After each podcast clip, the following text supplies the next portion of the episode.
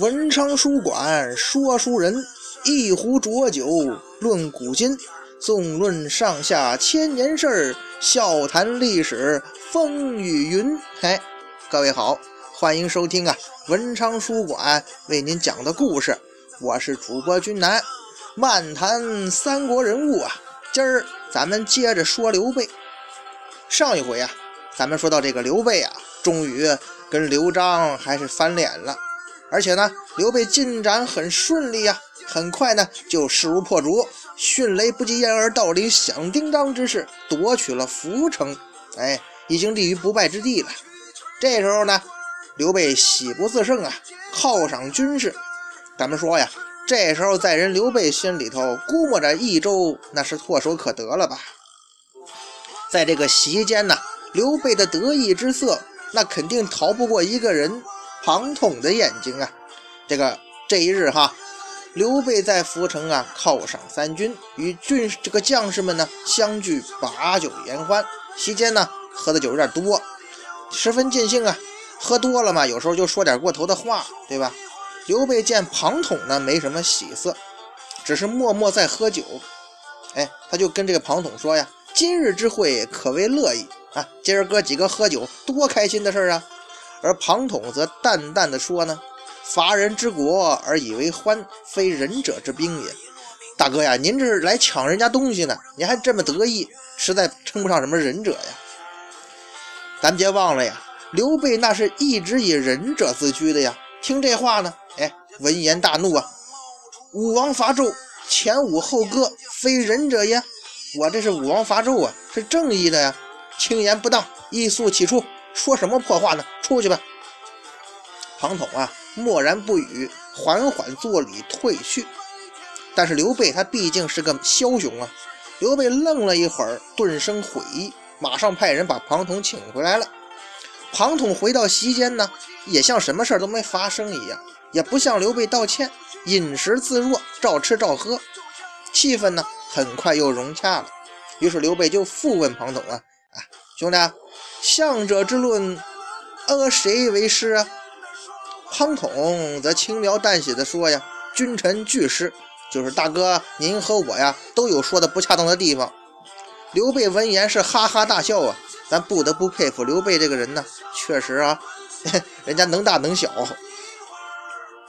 炎热这个炎月如初，照吃照喝照玩啊，跟没什么事儿一样。这个记载呢，其实啊。庞统他不高兴，那是有道理的，对吧？刘备，你你作为一个政治人物，作为一个极力塑造伪光正形象的政治人物，人前的一言一行那是非常重要的，对吧？这是一个形象问题啊。当初刘备取益州的时候呢，啊，你还要装装逼，装出一番大道理来说明，我要是出兵西川呐，我这是不仁义，对吧？你现在打得高兴，打得顺利，你连装。却不愿意装一下了，这是不对的。应该呢，要随时保持那个人主的形象。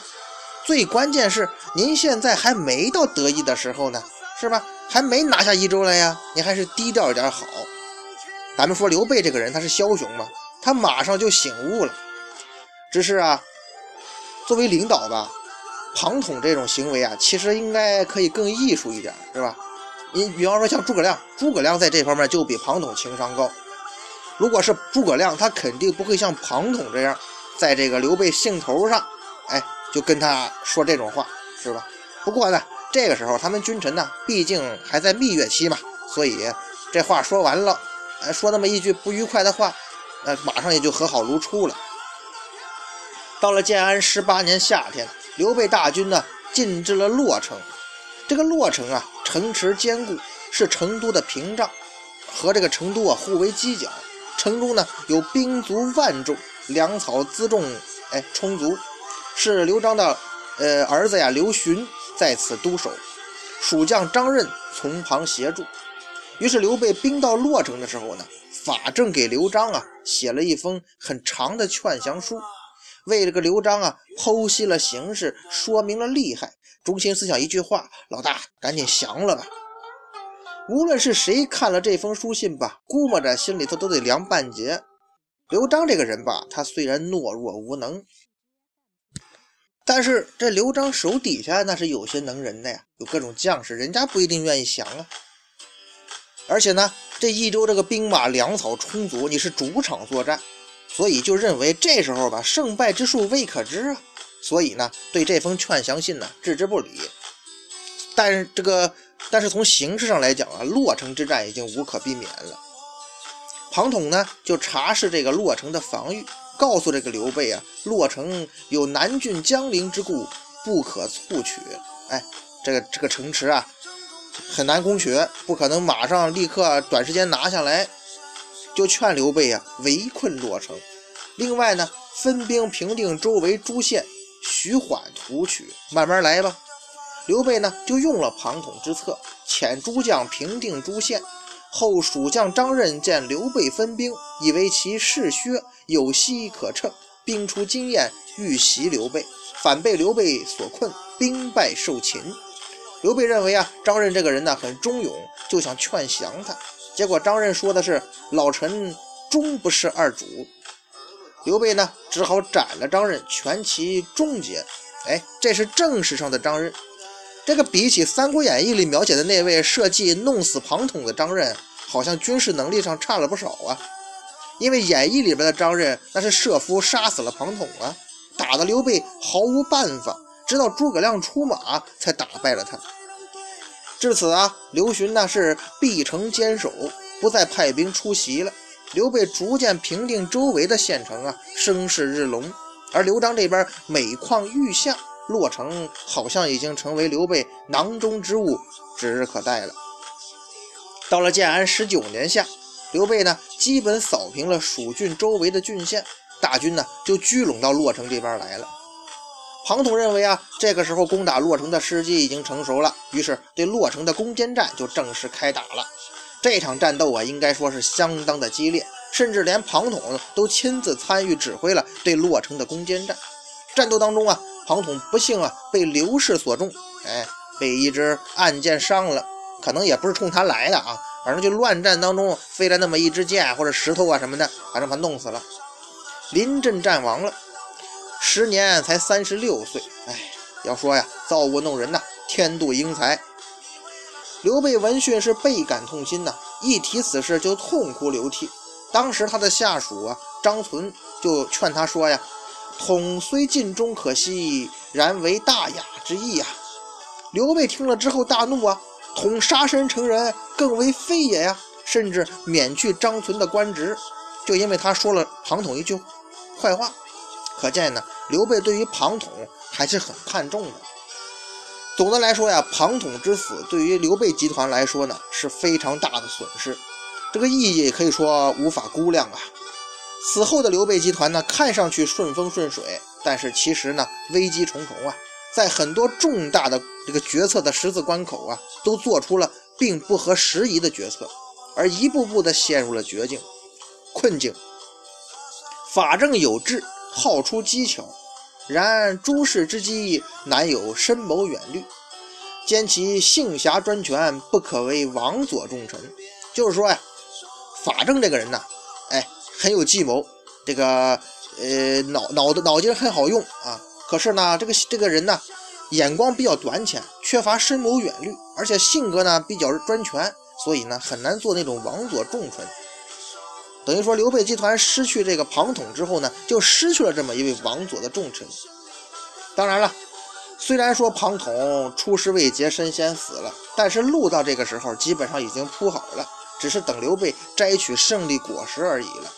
刘备的几路兵马分别是横扫巴蜀大地啊，《华阳国志》啊这样记载啊：十九年，关羽统荆州市，诸葛亮、张飞、赵云等朔将降入巴东，入巴郡。巴郡太守巴西赵作拒守，非攻破之，或将军严言谓曰：“大军至，何以不降？敢逆战呢？”言对曰：“卿等无状，侵夺我州，我州但有断头将军，无降将军也。”非怒曰：“迁去折头。”言正色曰：“折头便折，何为怒也？”非义之，引为宾客。赵云呢，自江州分定江阳建为，非攻巴西，亮定德阳。哎，这基本上就是刘备集团这几路兵马占领益州的过程，包括张飞啊，义士严颜。刘备破洛城之后啊，兵临成都，跟张飞、诸葛亮、赵云军团会合了。这几路人马将成都是团团围住啊。这个时候，成都城中啊还有精兵三万，古伯呀所用，能够支持一年。但是这个时候的成都呢，它已经是孤城一座了，是吧？没什么支援了，城中呢也是人心惶惶，难以为用。刘璋这个时候啊，已经说是大势已去了。后来啊，德高望重的蜀郡太守许靖想逃出城外投降刘备，却被刘璋的手下抓获。刘璋这个时候啊，威王在晋，他也没有处置这个许靖，可见呢，刘璋这个时候啊，应该是战心全无了。后来马超从汉中来投奔刘备，刘备闻马超来到，大喜啊，我这个我得益州矣，暗中资其兵马，大造声势，引军屯成都城北。马超兵至成都啊，城中震怖。哎，看来呀。马超这个人，在这个整个西部地区也算是恶名远扬了。不久啊，刘备就遣这个简雍啊入城啊睡降刘璋。刘璋呢顺阶而下，开城投降。到这个时候啊，刘备取西川的战役啊就算拉下帷幕了。那这边刘备得了西川，那边人孙权听说啊，哦，你刘备背着我自己取了益州了，心里肯定非常的不是滋味啊。不过呢，还有一个好处就是现在有理由讨回荆州了吧？于是孙权呢派使者去向刘备讨还荆州。对刘备这种人来说，吃到嘴里的肉哪有吐出来的？况且我现在兵精粮足的，我还怕你孙权能把我怎么样啊？哎，人们常说呀，有理走遍天下，无理寸步难行。可是很不幸啊，稍微有点社会经验的大家伙都应该明白呀，这句话实际上。是忽悠小孩子的，在国家级这个之间呢，利益集团之间，外交的外交，大家表面上都在论理，实际上却是在博弈呀，各自在自己实力的范围内去博取最大的利益，这就是所谓的理。比的决定因素呢，那都是内在的实力啊，你没实力，那就没有什么理，没实力你讲什么理啊？这件事呢，从一般看来呀。刘备这边是理亏的一方，但是这种事情吧，您想找理由的话，那大把呀。只要你有实力，随随便便都能说一堆。而且呢，至少比现在流行的什么自古以来就是某某的一部分要说的理直气壮的多了。比方说呀，整个天下都是我老刘家的天下，是不是？刘备又是汉室宗亲，左将军，荆州牧，那我占着荆州就是天经地义的。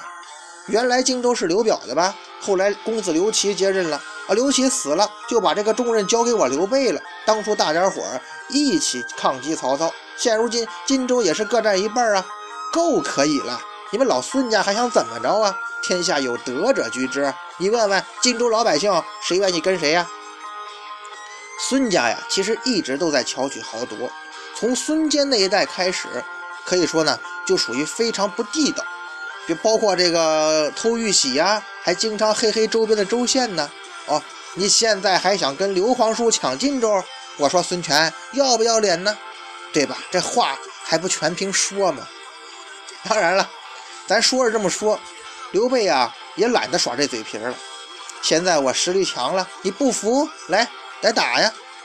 当然了，话不能说的那么直接，是不是？刘备的回答是什么呢？等我拿下了凉州，那时候呢，我就把荆州还给你。明白人都知道，刘备这句话的意思就是，老子就不还，你怎么着啊？这就跟有些人借钱不还，总是说呀，等我有了钱，我一定还给你，是一个道理。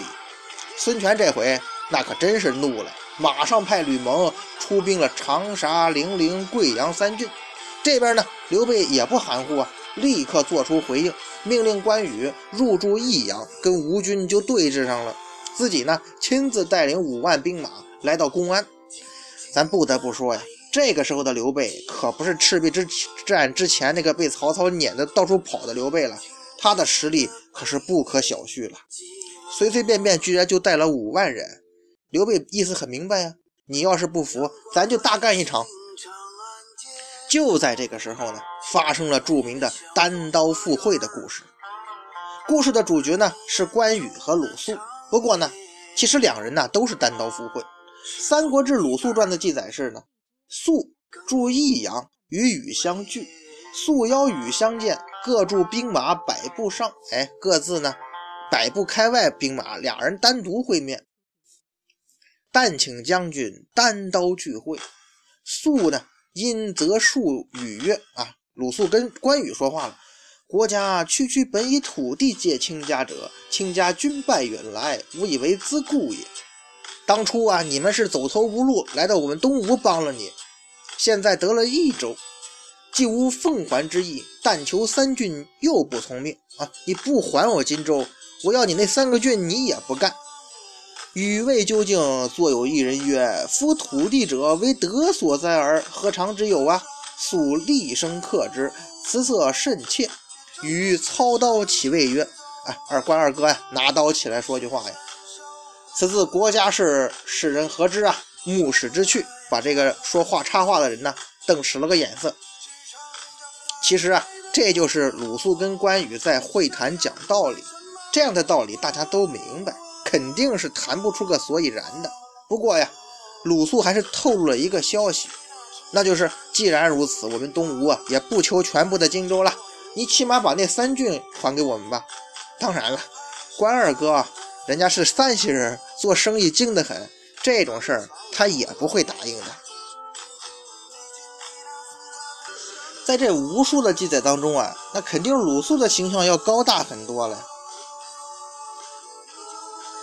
单刀赴会的主角呢，就成了鲁肃，而且把关羽说的哑口无言了。鲁肃准备与关羽会谈，将领们呢恐怕发生变故，劝鲁肃不要去。鲁肃说呀，事到如今，最好的办法就是开导劝说。刘备既然忘恩负义了，是非呢还没有最后的结论，关羽怎么会敢谋害我的性命呢？于是鲁肃到了关羽的营地。关羽说呀，赤壁之战的时候啊。左将军刘备亲自作战，睡觉的时候啊，都来不及脱鞋，竭尽全力打打败了魏军。难道我们白白辛苦一场，就不能拥有一块属于自己的土地呀？而您这次要来收回吗？鲁肃怎么说的呀？不对，开始在长坂跟刘备会面的时候啊，你们已经没有多少人马了，而且士气低落，势力衰退，而且呢是要打算远逃的。那时候你们应该不会想到有今天吧？我们主公呢，可怜这个刘备无处容身，才不惜借了荆州的土地和人才，使刘备有了立足之地。可刘备呢，却自私自利，虚情假意，辜负恩德，损坏我们的友好关系。既然你们现在得了西川，又想兼并荆州的土地，这样的事儿，连一般人都不会这样做的呀，何况像刘皇叔那种领导一方的领袖人物呢？我听说呀，因为贪利而放弃了道义，是为祸之始呀。我们担当救济天下的重任，不能不明白这个道理呀，做出正确的决断呢。你们现在恃强凌弱，想要争取荆州的土地，又怎么能得到别人的支持呢？哎，这鲁肃真能说呀！这话说完，关羽听罢呢，无言以对。然后关羽很惭愧，将长沙、贵阳归还了东吴，与湘水为界，双方恢复了和平。各位注意哈，这是无数的记载。既然是无数的记载，那事实真的是这样吗？嘿，当然不是了。你看他记载这个鲁肃说了这么多大道理，各位，如果说在这个靠大道理就可以说服人的话，那这个世界上就不会有那么多争端了。鲁肃讲的这些呀，也没有什么新鲜玩意儿。人说刘备心里头跟明镜似的，他会不知道吗？可是他就知道又能怎么样呢？哎，鲁肃啊，你要拿回土地，光动嘴皮子是不可能的。